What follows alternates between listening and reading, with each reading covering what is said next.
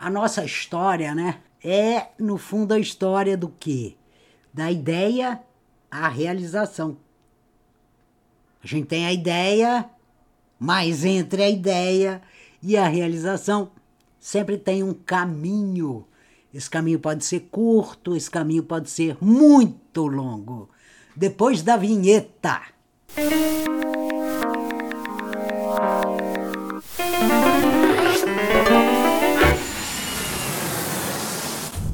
Podcast Acelera Texto com a Fernanda Pompeu para destravar e inspirar a nossa escrita. Entre a ideia e a realização há sempre um caminho ou caminhos. Entre a ideia de vou construir uma catedral e construir a catedral, há muita coisa. A, a ideia de ah, Quero fazer uma viagem, quero ir para Alter do Chão, lá no Pará, quero passar uns dias no paraíso. Entre a ideia de ir para Alter do Chão e a realização também há vários procedimentos que a gente precisa tomar. Gente, a, com a postagem ocorre a mesma coisa.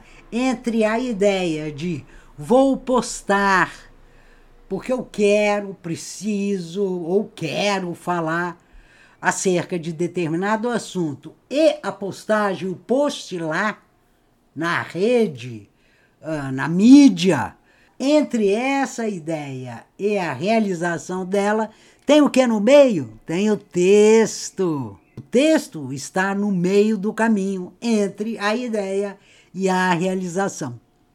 É a linguagem, no fundo é a linguagem, né? Então não é uma coisa direta, direta assim, não é porque eu tive a ideia que ela está realizada. Não. Precisa passar por uma mediação. Precisa passar por um meio. Precisa construir a mensagem. No fundo é como é que você constrói uma mensagem? Não é só com a ideia, né? Não é só porque eu tenho as ideias a mensagem está construída. Não eu vou precisar organizar isso, eu vou precisar fazer que seja um parágrafo. E esse parágrafo vai precisar de uma ordenação, de um desenho. Ele tem um começo, ele se desenvolve e ele chega ao final. É assim que funciona. Se eu pulo uma dessas pequenas partes, eu deixo a minha mensagem capenga. A minha realização, no caso, né? capenga, tem que começar de alguma maneira. Eu não posso entrar pelo meio da história, porque isso faz com que o meu leitor não compreenda. E eu não posso também entrar com a história e finalizar, porque o leitor vai ficar sem o meio, o meio da história, o meio do caminho. Ele vai dizer, ué, mas como assim? E eu também não posso começar, desenvolver e não concluir porque o meu leitor vai fazer aquela terrível pergunta: e daí? E daí? Aliás, essas perguntas, o que é isso? Como é isso? E daí? É muito que o leitor faz, e quando nós somos leitores, porque nós, nós sempre somos escritores e leitores. É que nem aquela história, né? Todo motorista é um pedestre também. Por isso que muitas vezes se, se espanta e diz, pô, mas esse cara não é pedestre?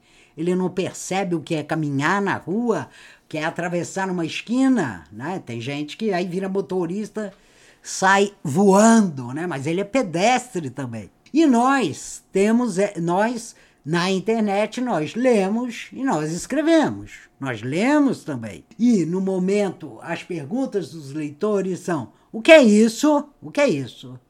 Como que é o desenvolvimento disso? E, e daí?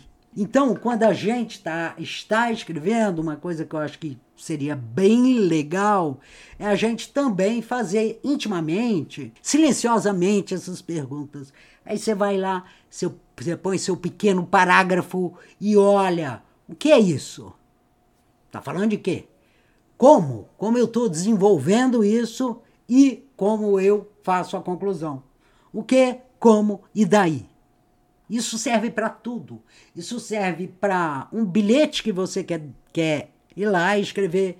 Isso serve para o desenvolvimento de um texto mais literário, isso serve para o desenvolvimento de um texto é, informativo, opinativo, não importa. A estrutura, ela se mantém. A estrutura é essa. Pense, é, é, o texto é muito parecido com a própria existência, com a existência humana. Que, que acontece? A gente nasce, a gente cresce e a gente morre. Começo, meio e fim. Três coisas. E no nosso texto, olha, do pequenininho parágrafo ao texto com 20 parágrafos, você vai ter essa estrutura. Ela vai, ela, ela só muda a escala. Tá? É que nem aquela coisa de mapa. Por que, que a gente consegue olhar um mapa e localizar? O mapa né, é uma escalinha, é pequenininho. Mas a gente, a gente abstrai e diz, nossa, é, São Paulo tá aqui, o Rio de Janeiro tá lá. Né? Mas é um, um pedacinho ali da régua. Então é a mesma coisa. Né? Não é porque você está escrevendo pequenininho, curtinho, que você vai esquecer que há sempre esses três momentos. Isso é o texto, isso é a estrutura que está presente sempre que a gente vai fazer a nossa comunicação escrita. Então, sempre há entre a ideia, entre a ideia e a realização, sempre haverá a linguagem, sempre haverá o texto. Por isso que é muito bacana que a gente treine, que a gente comece a postar para que isso ganhe, para que isso se desenvolva, para que a gente encontre a nossa voz, para que a gente até reafirme ou descubra qual é o nosso estilo, para que a gente finalmente conecte ou ofereça o que temos, ofereça nosso texto aos nossos leitores. Porque é disso que se trata. Se trata de escrever, se trata de postar, se trata de observar as conexões e aí se relacionar a partir dessas conexões. O fluxo é esse. O fluxo é esse. Valeu? Eu sou a Fernanda Pompeu e você está aqui no Quinta do podcast, que é falada aqui, que é reiterada uma história acerca da escrita e com foco na escrita nos ambientes digitais. Ah, eu vou colocar aqui embaixo, em algum lugar, ah, um convite para que vocês entrem no grupo WhatsApp Podcast Acelera Texto. Esse grupo, a ideia, né, é um grupo no WhatsApp, mas qual é a ideia? Que é para o pessoal que curte podcast, né, para que a gente possa aos pouquinhos desenvolver nesse grupo uma interação, uma proximidade maior. Valeu? Então é isso aí, grande, grande, grande abraço!